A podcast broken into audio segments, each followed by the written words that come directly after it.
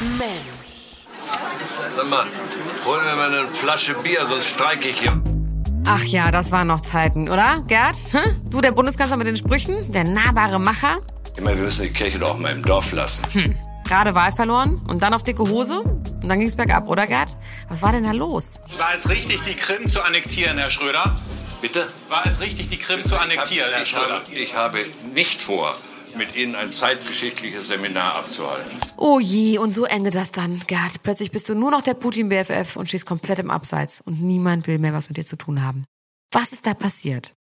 Mein Name ist Elena Gruschka und ich bin Deutschlands Nummer 1 Gossip-Podcasterin. Und ja, man kann auch über Gerd Schröder gossipen. Also wir können das auf jeden Fall.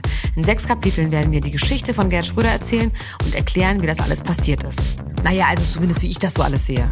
Mensch Schröder, jeden Donnerstag ab 0 Uhr. Überall, wo es Podcasts gibt. Hört rein.